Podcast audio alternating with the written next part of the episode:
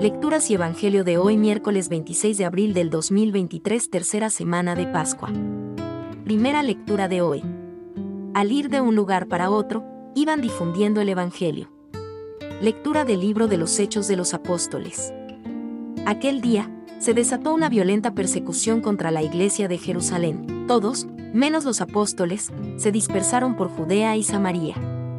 Unos hombres piadosos enterraron a Esteban e hicieron gran duelo por él.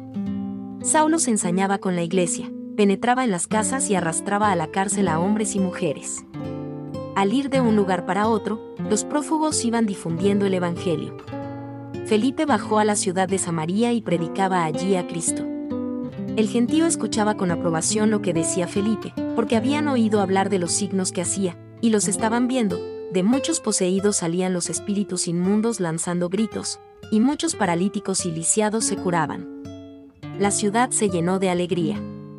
Palabra de Dios. Salmo responsorial, Salmo 65. Aclamad al Señor, tierra entera. Aclamad al Señor, tierra entera. Tocad en honor de su nombre cantad himnos a su gloria. Decida Dios, qué terribles son tus obras. Que se postre ante ti la tierra entera.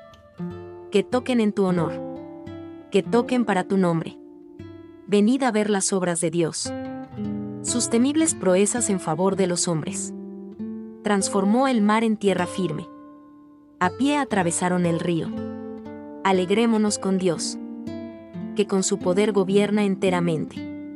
Evangelio de hoy. Esta es la voluntad del Padre, que todo el que vea al Hijo tenga vida eterna. Lectura del Santo Evangelio según San Juan. En aquel tiempo, dijo Jesús a la gente. Yo soy el pan de la vida. El que viene a mí no pasará hambre, y el que cree en mí nunca pasará sed, pero, como os he dicho, me habéis visto y no creéis.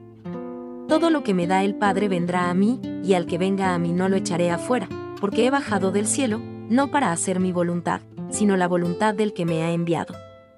Esta es la voluntad del que me ha enviado, que no pierda nada de lo que me dio, sino que lo resucite en el último día.